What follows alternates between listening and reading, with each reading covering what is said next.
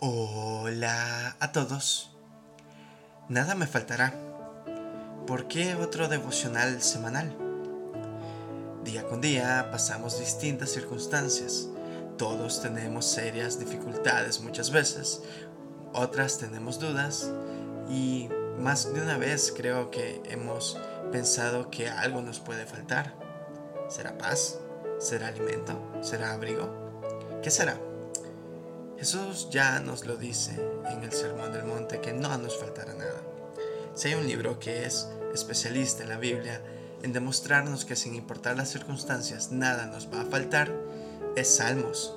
Por ello, nos enfocaremos en estos devocionales semanales en salmos que nos llenen de esperanza, de fe, que es lo que buscamos día con día para que tengamos la seguridad de que nada nos falte.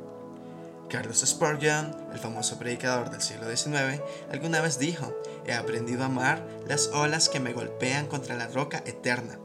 El sufrimiento tiene una cualidad única que mostramos nuestra necesidad de Dios. ¿No es así? Primero, nos desestabiliza de las cosas que pensábamos que perdurarían para siempre. Luego, nos muestra lo frágiles que son los ídolos de nuestro corazón Finalmente, si estamos en Cristo, nos lleva a la roca eterna para anclarnos en Él y recordarnos que Él es nuestro inconmovible sostén en la tribulación. El libro de los Salmos es, en su mayoría, una colección de respuestas piadosas a las olas de esta vida. En ellos encontramos a personas vulnerables que nos hablan de sus experiencias con el dolor, la ansiedad, la depresión y el temor en los salmos encontramos oraciones inspiradas por Dios que nos enseñan que Él se complace en escucharnos en nuestra fragilidad.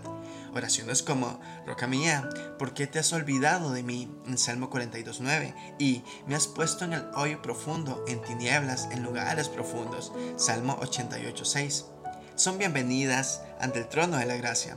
Parte de lo que significa amar a Dios con todo nuestro corazón es precisamente llevar nuestra alma tal y como está delante de Él. Así que te animo a que uses esos devocionales de esperanza en los salmos como una guía de oración y una brújula ante tu propia situación. Mi oración es que al pasar por aguas turbulentas, estos devocionales pueden recordarte en quién estás parado y puedas decir como el salmista, nada me faltará.